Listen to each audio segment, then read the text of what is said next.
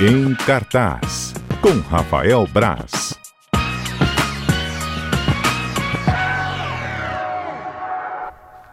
Rafael Braz com a gente aqui ao vivo. Rafael, hoje a gente tem filme e tem minissérie por aqui, tem filme no cinema, na Netflix. Vamos começar falando de qual deles? Boa tarde para você. Boa tarde, Johnny, Adalberto, Pedro, quem mais estiver no estúdio. Acho que o Murilo deve estar aí também. Boa tarde para os ouvintes. José Carlos Schaefer também com a gente aqui. Schaefer, grande Schaefer, meu camarada também.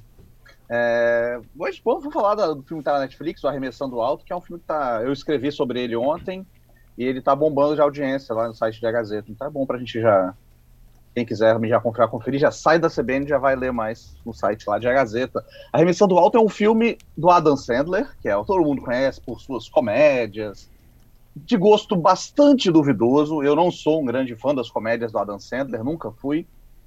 Uhum. Mas o Armeição do Alto é um filme dramático e muito legal. O filme é muito bacana. Ele, Ele estreou na Netflix ontem mesmo, na quarta-feira, né? E, e, ele mostra a paixão do Adam Sandler pelo basquete. O Adam Sandler vive um olheiro da NBA, do Philadelphia 76ers, que está em busca de um, de um, jogador, é um olheiro internacional. Então ele viaja o mundo procurando jogadores para levar para a NBA, para levar para o 76ers.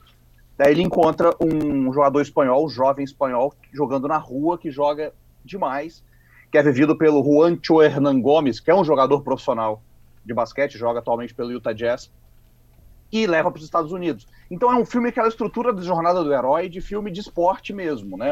É quase a estrutura é basicamente igual a do primeiro Rock, por exemplo.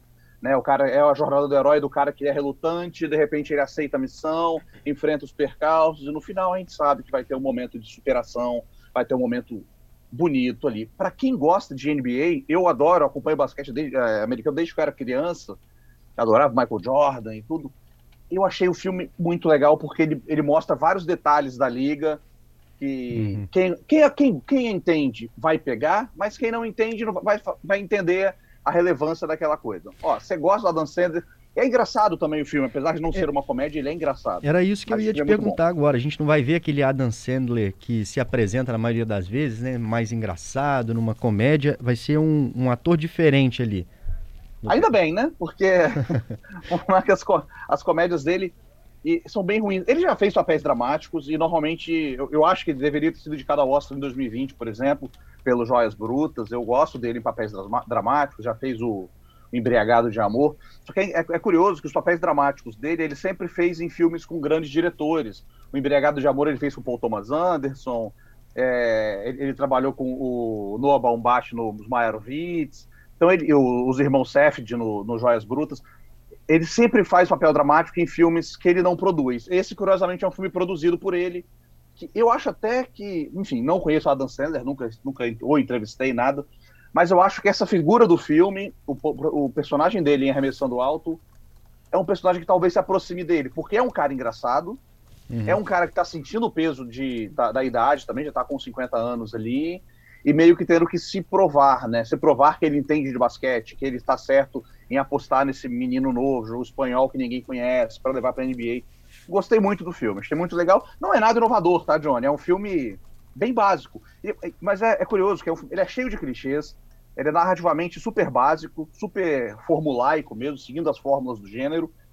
Mas é um filme que usa isso bem e mostra que você é possível você fazer um filme interessante com clichês do gênero. É, é possível você aproveitar esses clichês, essas fórmulas, para gerar um conforto. A pessoa vai, vai assistir ao filme e vai se sentir confortada por ele, abraçada por ele. É um feel Sim. good movie, né? Filme para se sentir bem mesmo. Muito legal a Remessão do Alto está na Netflix.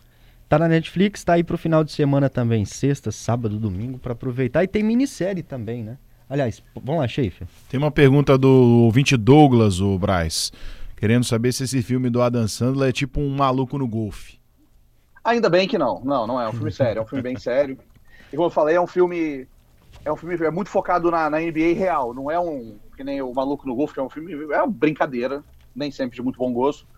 Com, com o mundo do golfe. Esse mundo, esse filme, o Arremessando Alto, é bem, bem focado em como funciona a NBA, como funciona o draft da NBA, que é o recrutamento de jogadores universitários, né? Jogadores jovens. É, é, é bem mais sério, não tem nada a ver com o maluco no golfe, não. Outra participação aqui do Rubens, que escuta a gente lá dos Estados Unidos. relato sobre Adam Sandler. Ah. Diz que é um cara bem legal, ele é da cidade de Marblehead, em Massachusetts. Acho que eu acertei. Acertou. Diz que numa gravação de filme na cidade, o filme Grow Ups, ele uma vez parou um vendedor de sorvete e pagou sorvete pra toda a garotada que tava ali no entorno. Olha isso. Ó, É, é, ele tem fama de ser um cara muito legal. Eu, tenho, conheço pessoas que já entrevistaram ele, jornalistas que já entrevistaram ele, que já conviveram com ele. Ele tem fama de ser um cara muito legal, muito gente boa, educado com todo mundo que o cerca. Não é aquela coisa do- da estrelona do cinema, né? Que é meio arrogante. A gente conhece uns por aí. É. Ele não é o caso dele. Vamos assistir o filme do Adam Sandler então, já que o cara é legal. E vamos falar da série também, Braz? Onde é que tá essa série aí de uma super-heroína? É, hoje até é bom que o Mário Bonello não tá aqui, a gente pode falar de super-heróis com tranquilidade. né? Porque- Ele não gosta muito? Não, não é que ele não gosta muito, ele despreza totalmente. Ah, meu Deus. É, cada vez que eu falo, não, é um filme de super-herói, ele fala, ah, essa chatice de novo. Enfim. É, o Miss Marvel é um filme, é uma série, estreou também essa semana na, na no Disney Plus. É mais uma série da Marvel. E, eu, enfim, só tem um episódio, é até difícil falar se a série é boa ou se não é. O primeiro episódio é muito promissor. Eu só assisti esse episódio, não assisti nenhum ainda que não foi liberado para mim. E mas o- é, é muito legal, eu, eu acho interessante essa escolha da Marvel de estar fazendo gêneros. Então, já fez um filme de espião, que foi os, os Capitães América, já tentou, fez um filme de terror recentemente com o Doutor Estranho e Multiverso da Loucura. E o Miss Marvel é um- uma série adolescente. A, a personagem principal, a Kamala, é uma, é uma jovem de origem, é, de origem é árabe, hindu, hindu não, árabe mesmo, muçulmana, que se não me engano, ela é paquistanesa. Posso estar confundindo aqui É, agora. eu a tava família vendo aqui, dela. ela é paquistanesa canadense. Paquistanesa. Isso, isso. E, e- e então ela é uma heroína muçulmana da Marvel, né? A Marvel gosta de, a Marvel gosta de ab- abrir as, né? ab- ab- abrir o leque de representatividade para todo mundo, até porque isso obviamente gera dinheiro. E ela é uma jovem, é jovem mesmo que idolatra a Capitã Marvel. E um dia encontra um artefato lá que dá uns poderes para ela. O legal, é, a história é super clichê, a gente vê, já viu isso 500 mil vezes, já foi a picada do, do- da aranha, do Homem-Aranha, já foi a radioatividade do Demolidor, a história, os raios gama, né, do, do Hulk. A gente está acostumado com essas histórias de origem de poderes. O diferencial da série é que ela tem uma, uma- umas escolhas estéticas muito legais. Me lembra muito o Scott Pilgrim, o filme o Scott Pilgrim, que eu adoro, e, e tem um- é uma linguagem realmente muito, muito atual, muito muito jovem, assim, né? Eu, eu, eu sempre, eu sempre me sinto um tiozão falando que as coisas são jovens, mas é isso mesmo. É uma linguagem bem, bem moderna, dialoga muito bem com o público da idade da protagonista, que é uma menina de 17 anos, que tem que fazer escolhas na vida, o que, que vai ser do futuro dela, mas ao mesmo tempo ela quer seguir o sonho dela de, de ser heroína ali agora. A- a- Esteticamente eu achei muito interessante a série, me, pegou- me, me fisgou pela estética, os, cheia de grafismo, cheia de animações mistura, a misturada ao, ao, ao cenário live action, às cenas reais. Eu achei muito interessante a estética, estou muito curioso para continuar assistindo. É tipo um HQ, assim, no meio? Vai entrando, É. mas... Não tem, não é, não chega a ser uma HQ, né, tipo, propriamente dita, mas ela pega a linguagem da, da HQ bem, assim, é como parece que você tá, tá lendo mesmo, mesmo que não tenha, não seja exatamente a mesma, não tem quadrinhos, não tem essas coisas nada, né? Mas ela dá essa impressão de ser uma coisa mais mais lúdica. E é, é interessante que eles usam até a, a menina é meio viajante, né? Ela tem, tem costume de perder concentração e ficar imaginando coisas. Então, as, as imaginações dela entram no meio do, do, das cenas, dos cenários. É muito legal, esteticamente muito interessante, mas a série ainda não, enfim, tem um episódio de 40 minutos, não dá para dizer que é uma Mas já é deu uma um... série ótima, que é boa, até porque as séries da Marvel normalmente começam muito bem e depois dão uma derrapada. Vamos pelo- ver, quando chegar ao fim eu volto aqui para falar. Depois você conta pra mim, mas já deu vontade de assistir. E tem filme no cinema também, né, Brás? Tem um filme, filme nacional, esses dias um ouvinte mandou que a gente só fala de filme estrangeiro, tem um filme nacional nos cinemas hoje, Jesus Kid. Jesus Kid, eu, é, eu vi esse filme, vi engraçado, eu vi ele durante a pandemia, não acho que no, do, quando tava rolando o festival de Gramado, Uhum. pandêmico ainda, né? Então, eles estavam passando os filmes no Canal Brasil, e eu vi esse filme por acaso no Canal Brasil na época. E eu gostei muito, porque eu adoro o livro. O Jesus Kid é, um- é baseado no livro do Lourenço Mutarelli, escritor. É, é engraçado que ele escreveu o filme, o livro no início dos anos 2000, 2002, se eu não me engano, e já trazia umas questões que na época eram distopia. E essas questões trazidas para os dias de hoje é o Brasil que a gente vive, sabe? É- Não é mais uma distopia. não chega a ser uma distopia.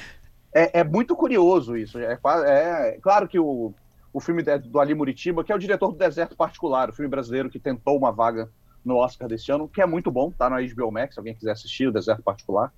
Mas o Jesus Kid é uma comédia, apesar de ser uma distopia, é, com Paulo Miklos no papel principal, Paulo Miklos do, do Titãs, já virou mais ator hoje em dia do que músico até, sobre um escritor de romances faroeste, esses romances curtinhos, né, que vendia em banca de revista e tal, que está passando por uma crise criativa, mas vê uma, uma luz no fim do túnel quando ele é contratado para escrever um filme.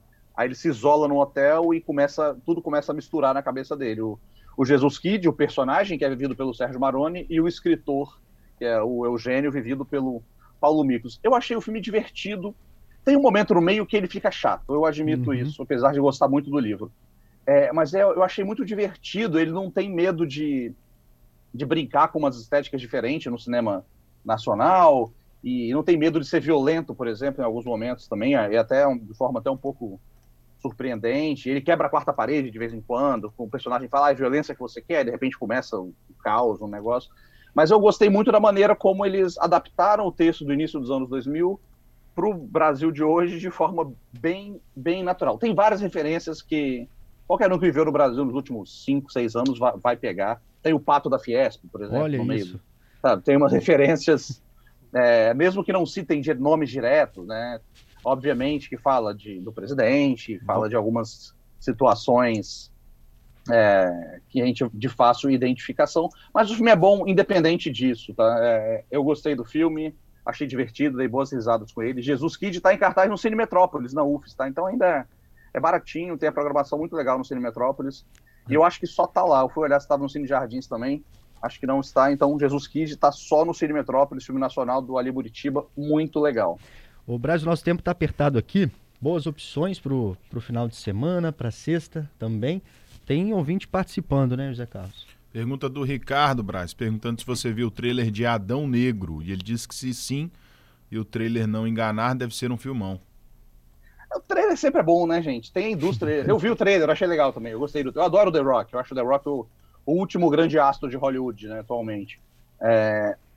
Eu, eu, eu, achei o trailer legal mas eu tenho pé, eu tenho muito pé atrás com o trailer. Eu, eu, o trailer existe uma indústria de trailers, paga-se milhões para uma empresa fazer um trailer atrativo, tal. Às vezes o trailer é muito melhor do que o filme, inclusive, né? Então ainda fico com receio, mas estou curioso, estou bem curioso para assistir o filme também. Eu ia dizer, Brás, que o trailer de Interceptor também é muito bom, né? Nossa senhora. Provavelmente está falando isso que você deve ter visto o meu texto lá em A Gazeta, né, Chefe? Exatamente. Eu acho que é o pior filme que eu já vi, que eu vi na Netflix. É um exemplo que você tá dando aí, de um trailer maravilhoso e um filme não tão bom assim. É, eu nem vi o trailer desse filme, mas o filme é horroroso. O filme é uma coisa medonha. Muito, muito, muito ruim. Não assistam, tá, gente? Interceptor tá na Netflix, tá entre os mais vistos, eu acho que é o primeiro ou o segundo mais visto ainda hoje. Mas é um filme muito ruim, parece um filme amador, é muito, muito ruim. Eu fiz o exercício inverso, né? O Bryce fez a crítica dizendo que o filme era muito ruim. Eu falei, pô, deixa eu ver o trailer. Pô, o trailer é como ele acabou de dizer, né? Ele é o máximo, é maravilhoso. Você se anima para assistir, mas é a é? prova de então, que é aquela engana. coisa, né? Aquela coisa, né? Eu, eu não recomendo. Eu fiz, fiz meu papel de ser a, a primeira vítima, o pelotão de frente. Eu fui, eu fui atingido para que os colegas de trás não sejam atingidos. Tá, estamos alertados aqui, todos nós. Obrigado, viu, Brás? Tem muitas opções boas pra gente seguir aqui. Então... Valeu, tem mais opções na Gazeta, tem mais opções também, daqui a pouco, da minha coluna. Voltei de férias ontem, então já tem umas coisas novas, tem novidades lá, só, só buscar lá. Novidades e análises também, né? Sobre... Sempre. Muito bom. Obrigado aí. Valeu, Johnny, valeu, Chefe, valeu todo mundo, valeu, ouvintes.